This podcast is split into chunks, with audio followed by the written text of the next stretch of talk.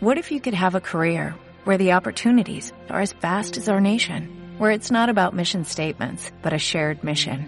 At U.S. Customs and Border Protection, we go beyond to protect more than borders, from ship to shore, air to ground, cities to local communities. CBP agents and officers are keeping people safe.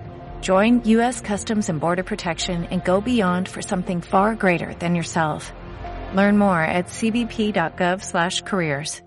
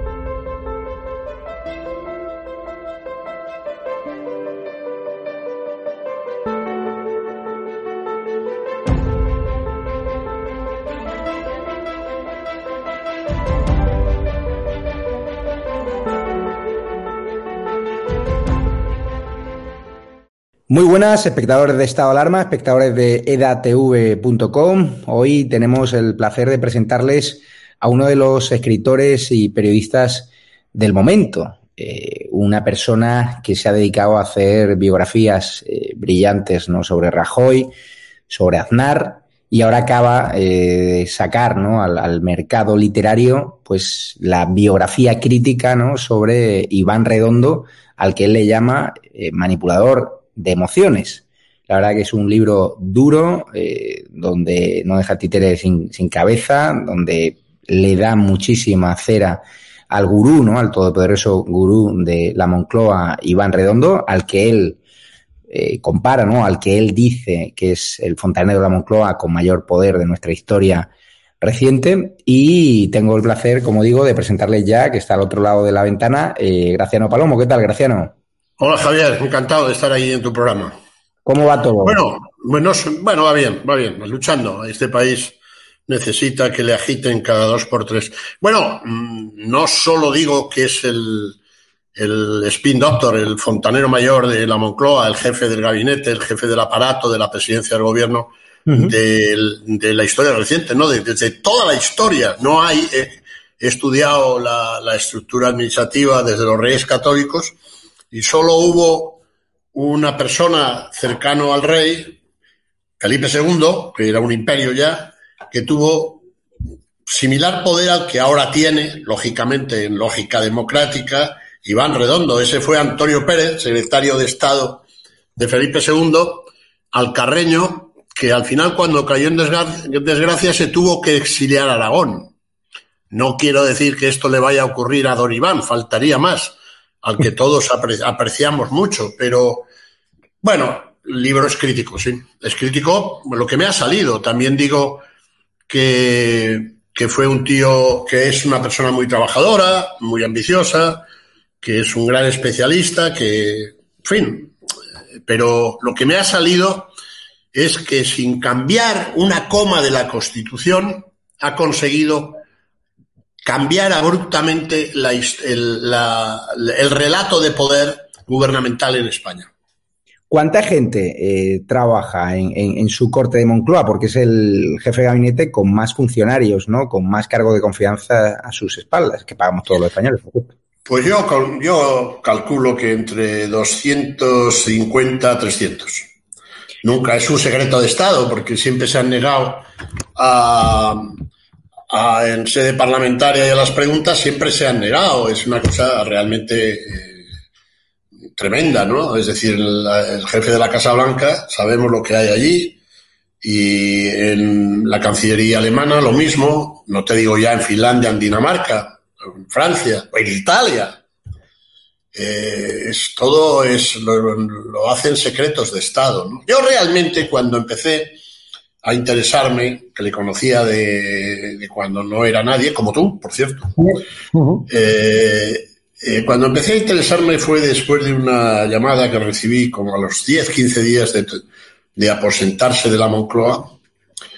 Y bueno, me hizo ahí un alarde acojonante de su poder y de lo que quería hacer, muy amable, porque él es un hombre muy amable, con vitola jesuítica, y claro, no se daba cuenta que estaba ante un veterano periodista que había conocido a Alberto Aza cuando estaba Adolfo Suárez, después cuando llegó Leopoldo Calvo Sotelo con Luis Sánchez Merlo, después con Felipe González con los distintos jefes de gabinete, después con José María Aznar, después con Zapatero y, de, y luego con Mariano Rajoy, eh, cuyo jefe de gabinete le echó y, y le echó mm, de Génova 13 cuando quiso entrar directamente a trabajar para Rajoy en la campaña del 2011. Moragas. Sí, Moragas no le gustaba, o sea, él se ofreció. Moragas no le gustaba porque había dirigido la campaña de Albiol y Moragas entendía que era una campaña extraordinariamente agresiva, rayando con la xenofobia.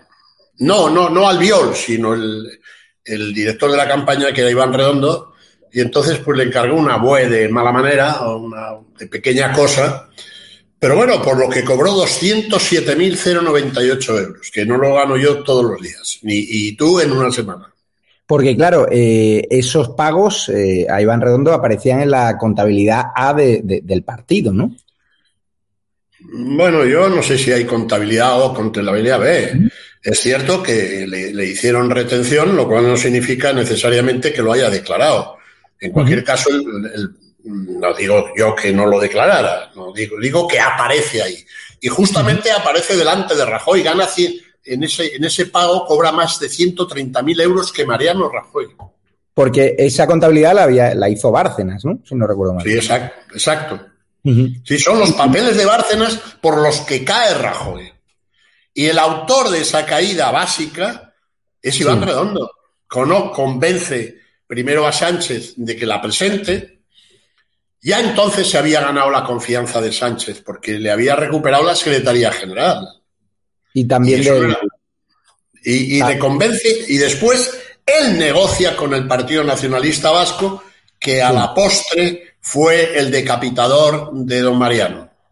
Sí, con el PNV, que él siempre había tenido una buena relación porque él es, es donostiarra y... Sí, y hablaba, y habla euskera y alguna familia creo que es había tenido alguna reunión con el PNV para ver si trabajaba con ellos y tal y cual, pero ya sabes cómo son los Yelzales, que son hiper cerrados y, muy desconfiados. ¿Cómo calificarías a, a, Iván Redondo, aparte del manipulador de, emociones? Ha barajado varios títulos para el libro, el otro presidente.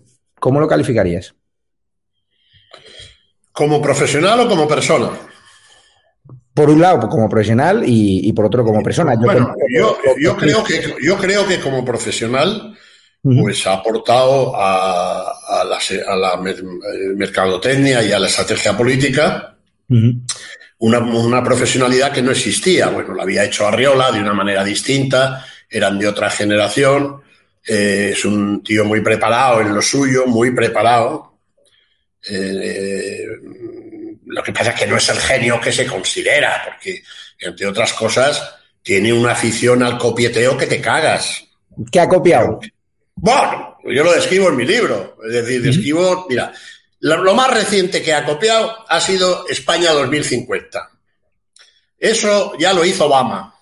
Pero luego lo que es flagrante, la campaña que hizo la política POF que se inventó para Basagoiti, que se pegó un leñazo monumental, eh, eh, lo rotuló toda la campaña con la política pop. Mando cojones, era un tío de Neguri. Bueno, y, la política pop. Pues fue un calco de la campaña que hizo Bill Richardson senador demócrata por Nuevo México.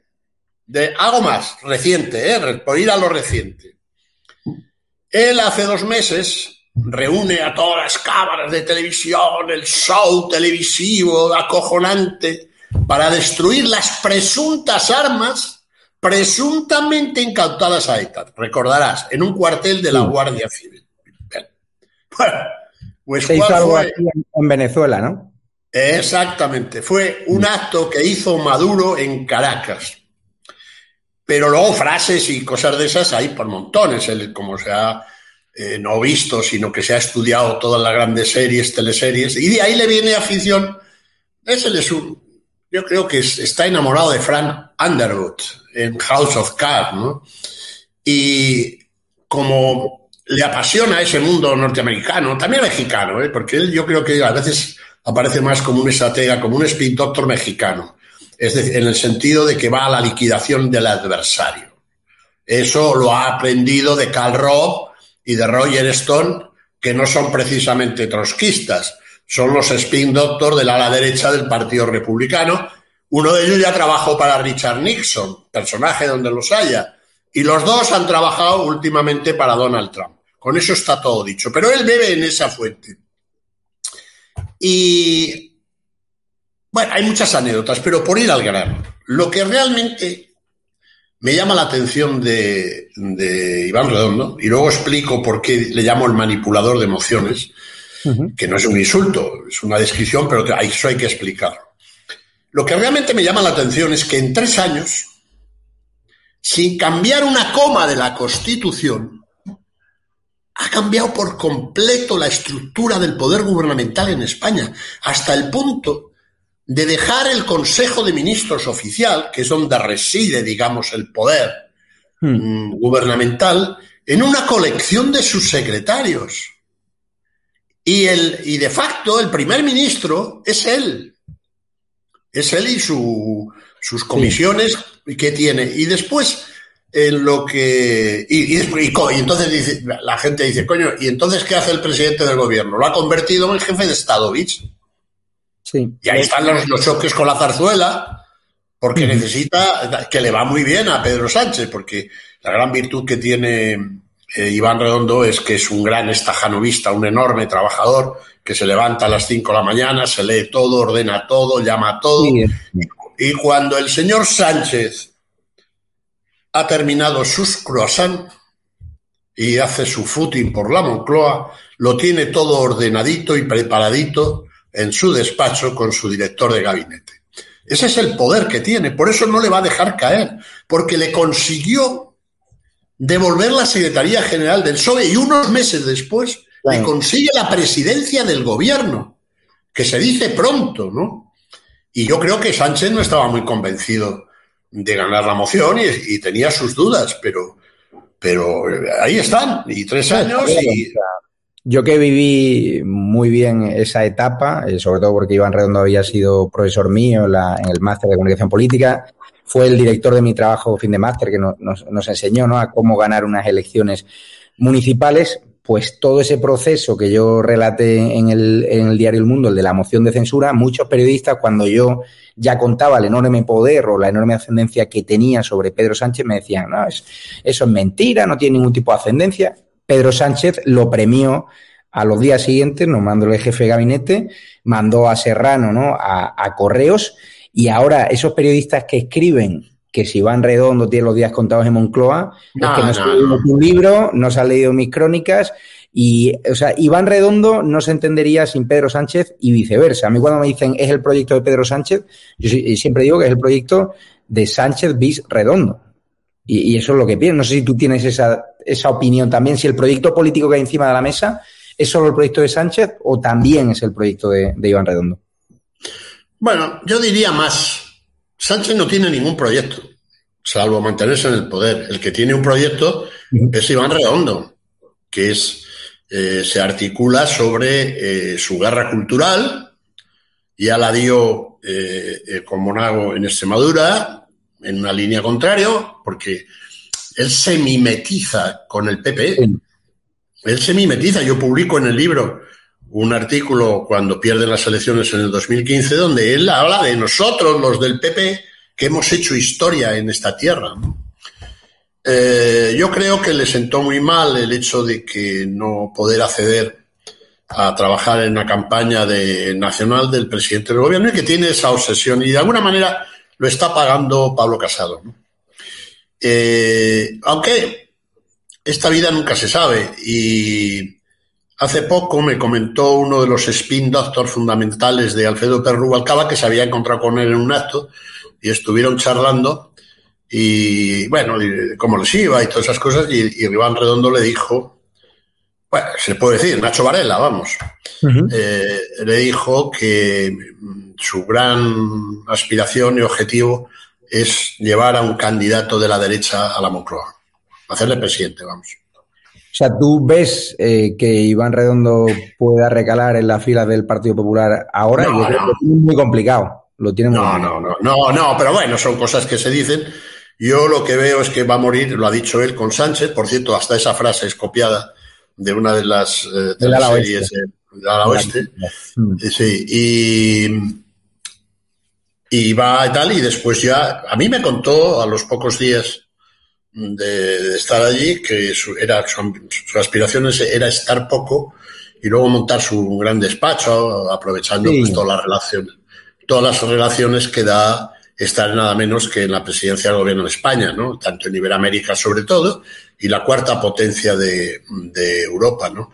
Pero yo sí que veo en alguna de las cosas que ha hecho contra Casado, aunque más con más contra Ayuso, eh, un acierto, un acierto resquemor, ¿no? Sí que lo ¿Ánimo de venganza?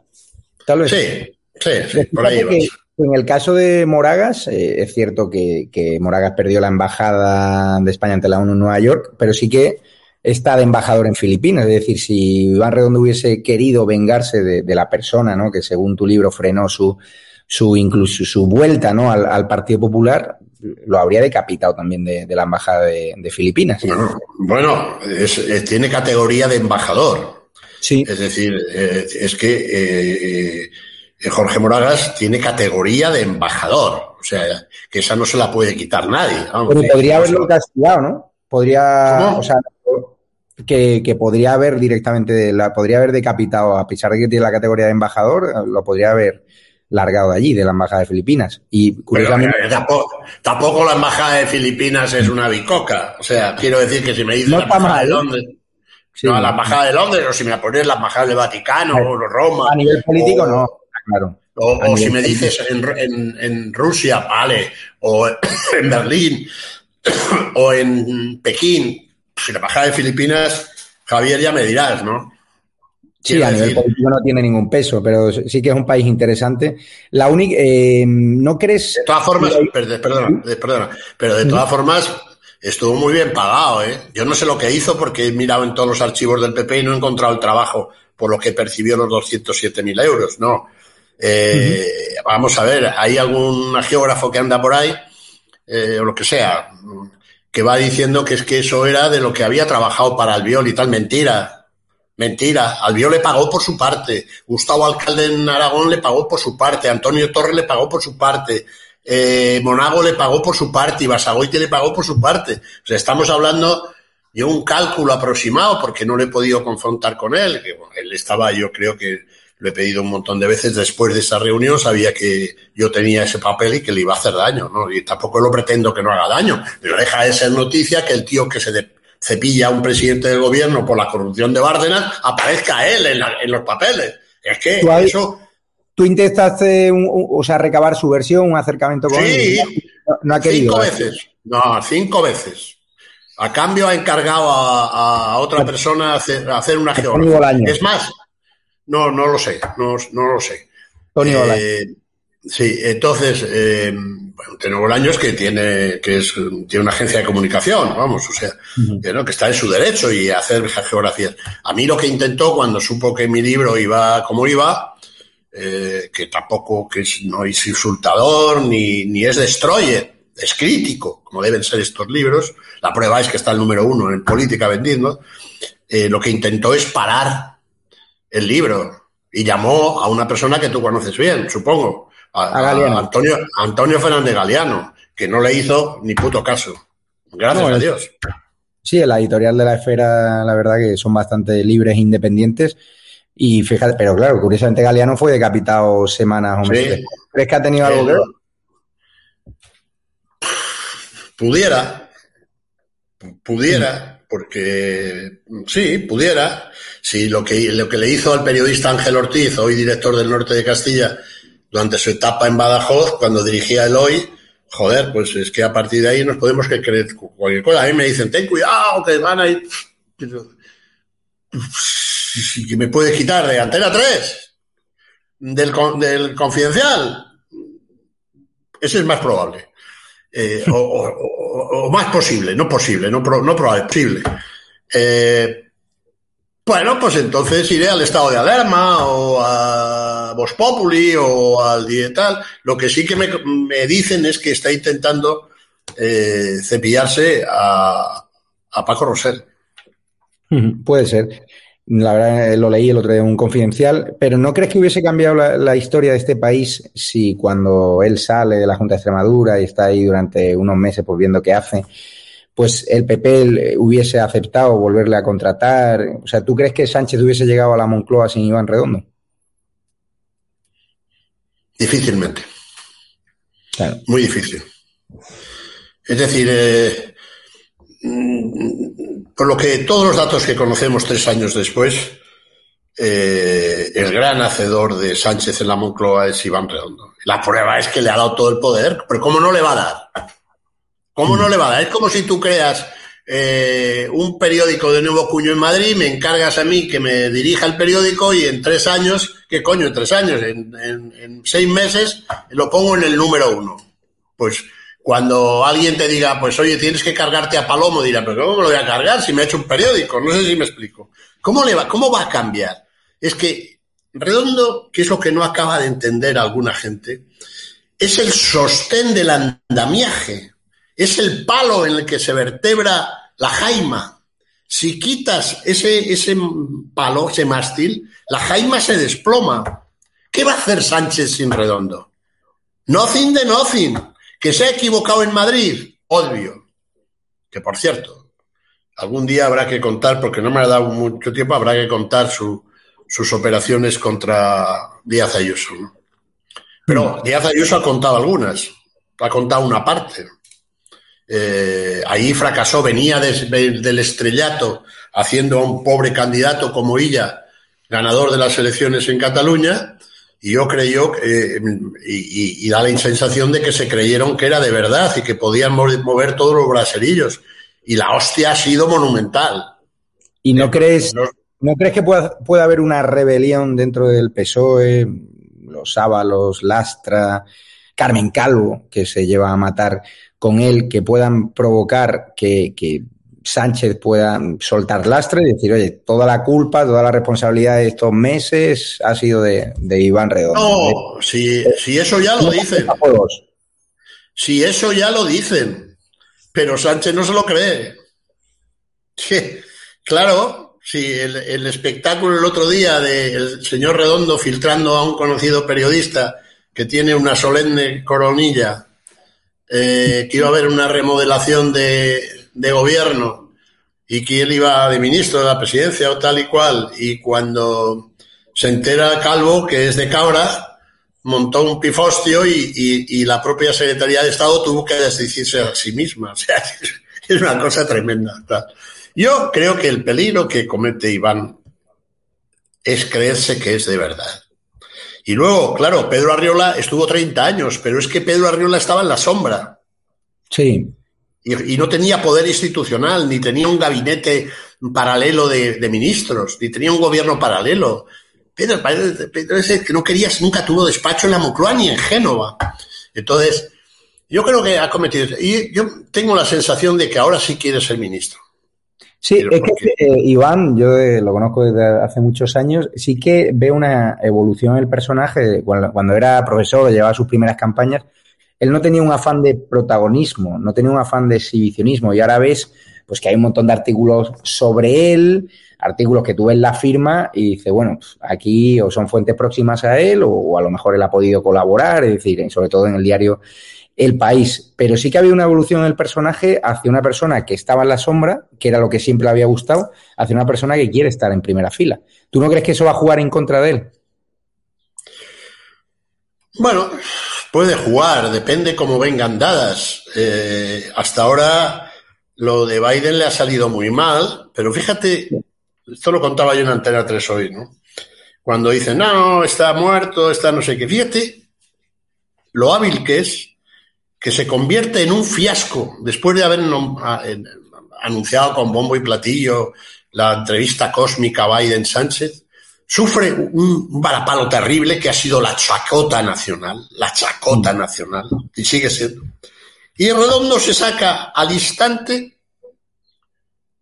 una mentira que los periodistas compran. Y dice, no, la NATO, o sea, los líderes occidentales le ponen una medalla en forma de cumbre europea en el 2022. ¡Falso! Si eso se lo dieron en la cumbre de Gales al gobierno de Rajoy a celebrar esa cumbre en el 2019, que finalmente no se pudo celebrar por la inestabilidad política del gobierno Sánchez en el 2019. Y los periodistas lo compran. Este es un crack. Bueno, eh, lo que sí hay que reconocerle es que, a diferencia de otros jefes de gabinete de la Moncloa, otros spin doctors, sí que Iván Redondo ha sabido ganarse a la prensa. Eh, no, es, o sea, es una persona que sabe engatusar, que sabe ser cortés incluso con la prensa de derechas, o sea, en ese sentido.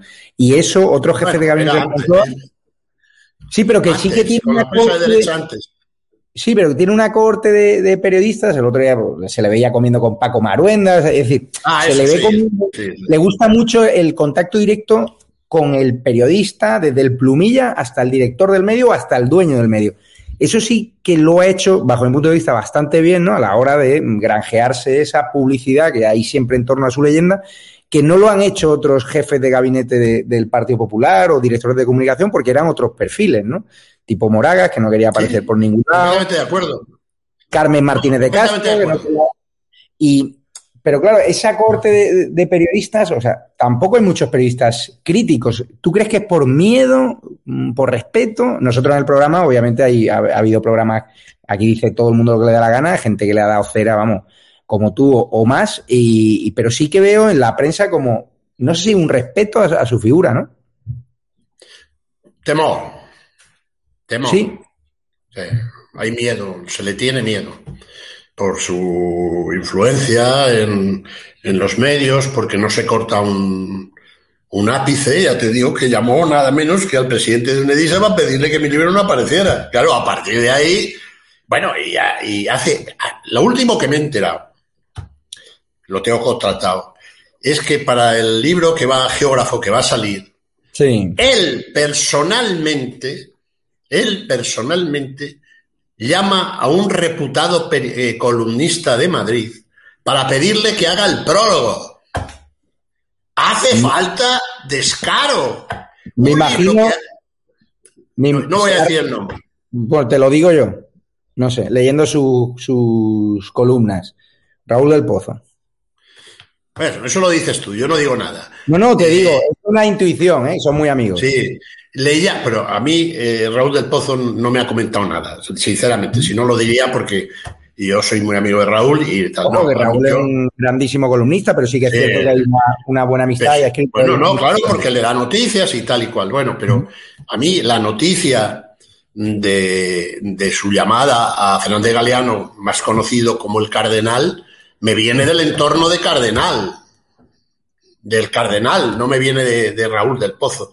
Pero eso, eso te, da una idea del descaro del tío, que no guarda ni la forma, coño, es Fran Underwood. sin asesinatos. ¿Cómo crees que va a acabar? Mal, como Molago.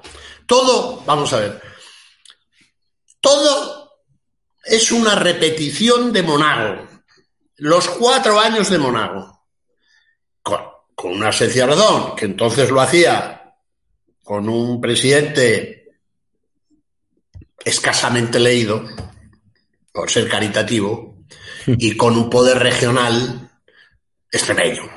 Y ahora lo hace con un tío que no ha leído nunca nada y con todo el poder de la nación, agastando a manos llenas. Ya verás el show que se va a montar en España el día que el señor Sánchez se levante la camisa para que le inyecten la ah. vacuna anti-COVID. Se va a organizar la de Dios, porque este es un fenómeno y cuenta con medios, toda televisión española. A mí en el, a mí en el, en esa entrevista lo cuento en el libro que mantuve en, pues en el verano, julio del 2018, nada más llegar al poder, eh, le escuché atentamente y es un tío que te da, te, vende, España, el mundo mundial. George Washington University, en fin, como diría el clásico, la rehostia. Yo le escuchaba y digo, joder, este tío no sabe hablar, coño, que tengo canas, que llevo 40 años en esto, desde mi, tenía 27 años que era jefe de Nacional en F. Y al final cuando me iba, yo oliéndome el, percal, le dije, ¿vas a salvar a mi amigo Sergio Martín de Televisión Española o no?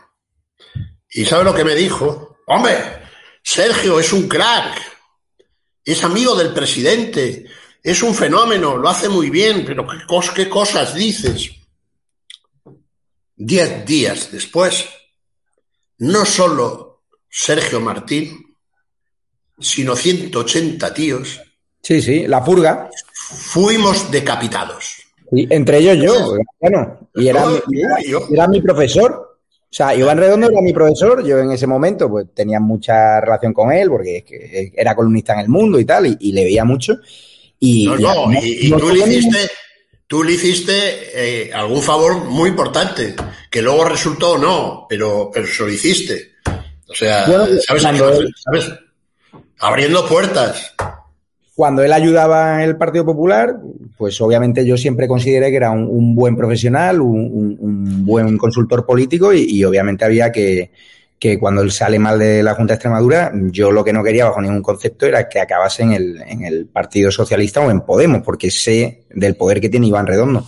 Y efectivamente, eh, fíjate, a tenor de los hechos. Pero en el Partido Popular la verdad que no, que no lo querían ver ni, ni en pintura. Es algo que yo no entendía, Graciano, en ese momento, porque creo que, que aun estando enfrentado con Moragas, o aun no Moragas querer contar con él, yo creo que si Iván Redondo hubiese recalado en esos tiempos el Partido Popular, Pedro Sánchez nunca habría sido presidente del gobierno. Es, muy probable. Bueno, pero para no quererle verle ni pintura, convendrás conmigo que 207.098 euros es una pasta. es una pasta. es una pasta ahora, pues imagínate la pasta que era del 2009. Sí, sí, no era. ¿Y qué hizo?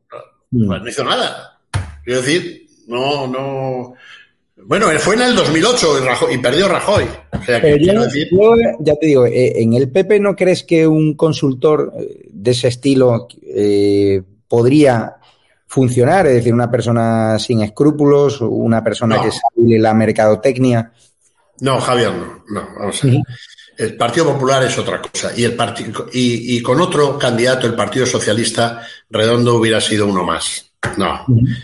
la, él ve muy bien ha estudiado al personaje Sánchez cuando es tirado por la ventana de Ferraz en aquel famoso comité federal del 1 de octubre y se da cuenta de hecho y, se da cuenta que es un candidato sin sustancia y dice coño este es mi hombre hmm. este es mi hombre porque una de sus obsesiones desde que empieza en Llorente y Cuenca es enlazar directamente con el jefe. Lo hizo con Albiol, lo hizo con Basagoiti, lo hizo con Morago, que liquidó el Partido Popular en Extremadura, lo mismo que va a pasar con el Partido Socialista. Entonces, tiene que ser, mira, él donde toma el poder es mm. como con, con, dirigentes como Monago y Sánchez. Este, con Andán no hubiera llegado ni a la puerta de la esquina. Con Rajoy menos Con Felipe González ni te cuento. Zapatero, sí, era otra caña movida por el viento, pero ni con Rubalcaba. Sí, pero, pero yo lo, lo, que, lo que siempre me ha gustado de él, eh, o sea, es, es, que no tiene complejos. Es decir, a la hora de ejecutar, a la hora de, de tomar determinadas acciones, es decir, eh, tú has estado en, en televisión española eh, durante gobiernos de, del PP, durante gobiernos del No, no, y, y del PSOE, sí. Sí, sí, por eso. Eh, eh, yo también, eh, no durante gobiernos del PSOE, pero esta vez él ha llegado a la Moncloa y si tiene que purgar a no sé cuántos tíos de televisión española, incluido a gente con la que tiene una relación cercana con él, lo hace sin ningún tipo de complejos. Y eso el Partido Popular, en la etapa de televisión española, ¿cuánta gente de izquierda dejaron en televisión española poniendo para ir a Rajoy todos los días? Todas. El control de los medios de comunicación que se ha hecho por parte de Redondo, Moncloa y Sánchez este, vamos, estos años ha sido una locura. Que yo no digo que esté bien, pero yo lo que siempre mm, me ha gustado del personaje es que no tiene complejos, igual que Santiago Abascal no tiene complejos, Ayuso no tiene complejos, es decir, que hay grandes líderes. Pablo ahora está a tope, o sea, creo que ha sido un líder que, que está erigiéndose y que puede que sea presidente del gobierno porque se está perdiendo las ataduras y perdiendo los complejos. Pero Iván, si hay algo que no se le puede achacar, es que tenga complejos. Y eso en el Partido Popular de, de Rajoy, creo que un poquito de Iván Redondo hubiese venido bien. Creo, sí. ¿eh? Pues, quitando, sí. el lado, quitando el lado malo que tú comentas, a lo mejor las frivolidades, lo de las vacunas, lo de la pegatina de la vacuna, lo de la retransmisión y, y, y unas cuantas frivolidades que yo soy el, el, crítico, además se lo he dicho en ocasiones a él, pero esa parte del sin complejo, ¿no crees que habría ayudado a, al PP de Rajoy, sobre todo? Bueno, vamos a ver, es que son cosas distintas. Vamos a ver, Rajoy no era un político al uso, es, eh, era un gran gobernante, como lo demostró cuando recibió la herencia, etcétera, etcétera, pero esto le importaba un huevo. No creía en ello. Sí. Es que esa es la cuestión, que le importaba un huevo. La televisión, la corbata, el otro, es que le daba, le dan náuseas eso, eso no iba eh, eh, con él. Pero sí que quería decirte una cosa, porque has insistido dos veces en ello. Vamos a ver, en el Partido Popular eso es imposible. Porque incluso en la época más mmm, cesarista de Aznar, había un equipo, un equipo político al que había que rendir cuentas, un comité ejecutivo, un, un, una junta directiva nacional, había que rendir cuentas y eran tíos de primera división. El Federico Trillos y gente con una enorme solvencia. Ana Pastor, eh, Miguel Arias, en fin, gente que está en política por otra cosa, no porque me lo necesite para comer. Y entonces, en el caso de Sánchez, que se los ha laminado a todos dentro del Partido Socialista, pues mm, se ha entregado eh, eh, a este. Son cosas completamente diferentes. La izquierda se ha quedado, sobre todo la izquierda sanchista, podemita, porque son prácticamente igual, lo compran todo. Eh, eh, no la izquierda de Felipe González o de Alfredo Pérez Rubalcaba. Con Alfredo Pérez Rubalcaba o Felipe González había muchos contrafuertes en el, en el Partido eh, Socialista. ¿no? Pero sí quería yo subrayar, para que no se me olvide, que no todo ha sido frivolidad en, en Redondo. Redondo ha traspasado las líneas rojas establecidas en la Constitución. Esto es muy importante. No solamente ha cambiado abruptamente la línea constitucional del poder gubernamental, convirtiéndose de facto en un primer ministro, sino que ha traspasado todas las líneas rojas y se ha abrazado al podemismo. Ahí está con Pablo Iglesias, dándose besos y abrazos, y lo grande que es uno y lo grande que es otro. Y de hecho, pues, pues en su entrevista con el Diario Vasco, la única que ha dado, pues dice que este es un gigante de la, de la vida política. Es, saca a Franco del, del sí. de Valle de los Caídos. ¿Para qué? Para excitar las emociones de la gente. Pero lo hizo igual como Monago, populismo de derechas, igual. Ha pactado con Bildu, ha pactado con, con, con, los neocomunistas, ha pactado con los golpistas de tal cual. Y eso son palabras mayores. Esos son palabras mayores. Porque si se hubiera quedado exclusivamente como un asesor estratégico, vale. No, no, pero él ha sido el eh, que ha ejecutado eh, este tipo de casos y la que, el que da órdenes a los ministros, vamos. Esto es así y ahora, por si faltara poco, es clave en la distribución de los dineros europeos. Razón de más para escribir el libro. El libro, vuelvo a insistir, es respetuoso, respetuoso. No, no, no es, no es destroyed. Ahora, es crítico, porque su trayectoria es crítica. Y puedo hablar de Palagios y puedo hacer lo que le hizo, por ejemplo, a Daniel Ureña, cuando Direña le, sacó de, de, Cuenca y lo metió en su despacho de, de consultoría política. Sí, es más consulting. Lo presentaba a un político, a un cliente, y al, mes ya le había laminado el cliente. O sea, eh, tú le conoces. y, y, tú le conoces. Yo no sé cómo habrás acabado con él. Pero, Hace mucho que no hablo con él ahora. Va, pues ya está. Mira, el hombre clave en el ascenso del Partido Popular, el que le abrió todas las puertas del Partido Popular, a Iván Redondo se llama Juan Carlos Cachicero, periodista aragonés que trabajó en Génova 13. Ese le abrió todas las puertas, le prometió el oro y el moro hasta hoy. Cachicero. Se llama Cachinero, Juan, le abrió todas las puertas, le presentó a Sagoy, le presentó al Viol, eh, tal cual, le presentó a Gustavo Alcalde en Aragón, que tampoco ganó. O sea que esa es la cuestión. Yo creo que cuando se sepa las operaciones contra Díaz Ayuso, tendrá que dar alguna explicación más que... ahí, ahí, ahí, se ha enfrentado a un perro viejo en la consultoría política como es el gran Miguel Ángel Rodríguez. ¿eh? Y Miguel Ángel le, ganó la partida. Una campaña muy hábil, eh, apretando el botón rojo. Y ahí Iván Redondo, el candidato Gabilondo, es que yo, conociendo a Iván, no entiendo cómo se le ocurrió, la verdad. Yo creo que Iván. No, tenía más, no tenía más remedio. Porque les pilló, les pilló, les a contrapié. No, tenía, no daba tiempo a buscar otro. Iván, yo lo he contado en los reportajes del mundo, eh, algo que hacía muy bien cuando era consultor del Partido Popular es irse a los bares, a la calle, a escuchar lo que dice la gente, ¿no? En cambio, yo creo que en esta última etapa de gobierno con, Pedro Sánchez, él ha perdido la percepción de la calle. Es decir, están parapetados en los sondeos y tal igual, pero yo creo que hace tiempo que no baja a la calle, no baja al bar, no baja a hablar con el taxista. Y eso siempre es un trabajo que había hecho Iván, que yo, si él bajase a la calle y viese toda la crítica que hay hacia su figura o hacia Pedro Sánchez, yo creo que se lo replantearía, porque el tonto no es. Pero yo creo que tanto Sánchez como él han perdido el contacto con la realidad. No sé si tienes tú esa sensación. Sí, bueno, pero él sigue creyendo que el pueblo español no tiene memoria. Sí, bueno, él, asumió la derrota de, Madrid, pero básicamente lo que trasladó a su entorno más próximo es que, bueno, que podemos ganar todavía, ¿no? En la Champions. A la Copa del Rey eh, yo creo que, era, que no tiene memoria y es un gran maestro en la excitación de emociones, pero es que ya no hay, ya Franco, le vas a volver a, exhumar otra vez. Hmm. Eh, vas al Pazo de Meirás, no sé qué, eso ya está tal. Eh, la ultraderecha, ya se ha visto en Madrid.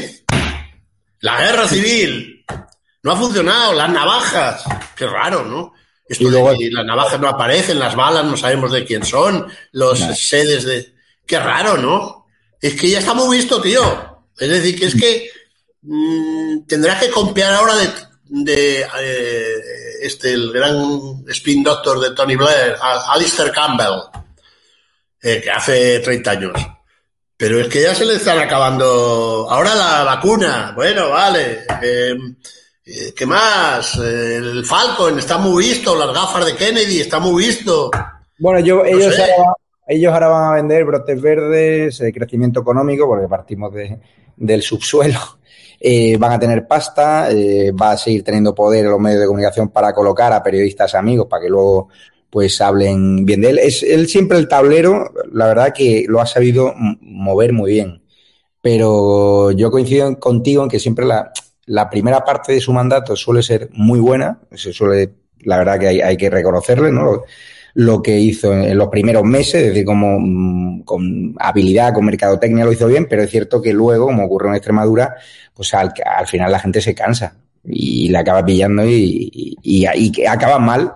El problema es eso, que ¿dónde está el futuro de Iván Redondo? ¿Estará en España o yo le veo más en Latinoamérica, donde me consta que él siempre ha tenido ofertas y, y, donde pagan realmente realmente bien. Pero él lo que le gusta más que la pasta es, es yo creo, ¿eh? es el poder. No sé si ahí coincide. No, la pasta tampoco le hace ascos. Sí, pero digo, hay un capítulo ahí dedicado a eso. Pero en su forma de vida no es, o sea, no es un tío opulento que tú le digas. Sí, sí. O sea, yo creo que es un enamorado del, poder y, bueno, y lo ejerce a su manera y, es cierto que, o cambian las cosas o, va a acabar mal. Pero bueno, lo importante, Graciano, ¿dónde pueden conseguir el libro eh, Iván Redondo, el manipulador de emociones? Los eh, yo, mi consejo, no tengo comisión, es Amazon y todas las librerías de España, el Corte Inglés, eh, la Casa del Libro, la FENAC, la librería de toda la vida, si no lo tienen lo piden y llegan. Pero vamos, como funciona ahora, el signo de los tiempos es, es eh, Amazon que te lo llevan a casa y creo que encima es algo más barato. Sí, además. Iván Redondo, el manipulador de emociones. Y quiero explicar por qué he puesto ese título. Sí. Vamos a ver, él, él sostiene que antes de votar o de pensar, nos emocionamos. Que el ser humano, antes de pensar o de votar, produce una emoción. Y la clave está en controlar esa emoción ante la urna. Por eso hace con lo del Franco, lo otro, no sé qué, el populismo de Monago, la política pop de Basagoiti, etcétera, etcétera. Y es un genio en la manipulación de emociones. Cierto es con buen arado, bien se hará, que dicen en mi tierra. Pues dicen otra cosa, pero tampoco me parece propio. Es decir, claro, con todo el poder, joder, toda la televisión española para ti, la agencia F para ti, Prisa para ti, la sexta para ti, la cuatro para ti. Joder, pues claro, así también lo hago yo. Pero eso no desmerece que es un tío con mucho talento para esto, porque además de muy, muy trabajador, le apasiona lo que hace, le pone lo que hace. Él, es un yonki del trabajo. Eso es. y especialmente de este trabajo. Y, a, y le preocupa, puede comprar el libro cuando donde quiera. Y le, preocupa mucho, o sea, él controla absolutamente todo lo que se dice de él, todo lo que se escribe de él, o sea, lo, bueno, lo, controla, que, que está al tanto. Y por supuesto, esta entrevista que cuando hablé con Graciano, pues él me preguntó, oye, ¿puedo decir lo que me da la gana? Y dije, sin ningún tipo de problemas, porque yo ya te digo, una persona que fue profesor mío, que tenía una relación muy estrecha, pero ahora obviamente está en el otro bando y, uno tiene la relación mucho más distante. Bueno. Así que, Graciano, un abrazo, muchas gracias, buena suerte. gracias a los espectadores de Estado de Alarma. Y Graciano, a ver cuándo debuta como analista de Estado de Alarma. Encantado, un abrazo muy fuerte, Javier.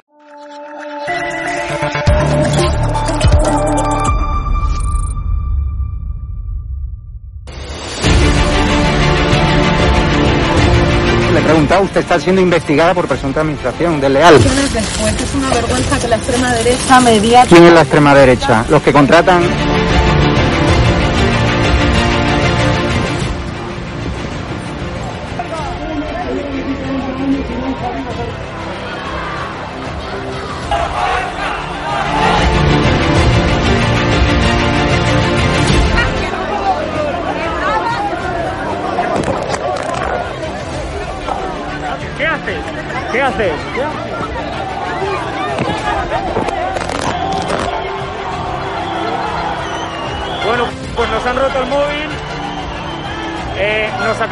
el móvil por detrás.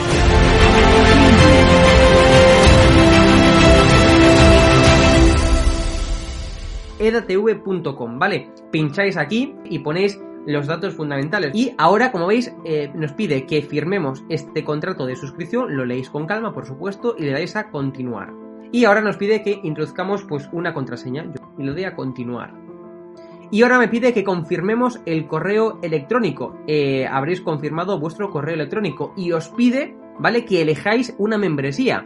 Está gratis, mensual, semestral, anual, ¿vale? Pues podéis elegir, por ejemplo, si queréis ayudarnos pues con 9,99 euros al mes y con la tarifa eh, plata, pues le dais a aceptar y suscribirse. Pincháis aquí y como veis, ya os dice aquí, os pone todo claro, a Fact News Consulting, plata, tarifa plata mensual, 9,99 euros, le dais a pagar y os verá ya pues el TPV, ¿no? Ponéis vuestra tarjeta bancaria, ponéis la caducidad, el código de seguridad y ya podéis llegar a pagar dándole a este botón automáticamente.